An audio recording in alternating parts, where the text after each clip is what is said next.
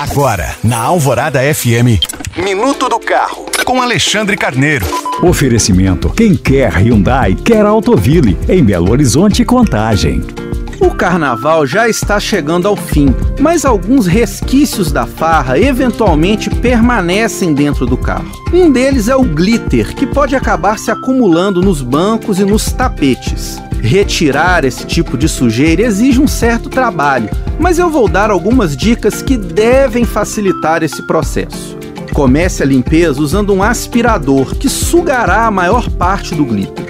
Depois disso, utilize uma escova para retirar as partículas que ainda permanecerem nas costuras ou em algum cantinho. Se depois disso tudo ainda restarem alguns pontinhos brilhantes no estofamento, uma boa solução é enrolar um pedaço de fita adesiva nos dedos, que ajuda a coletar o material manualmente. Para esse tipo específico de sujeira, o ideal é fazer a limpeza a seco.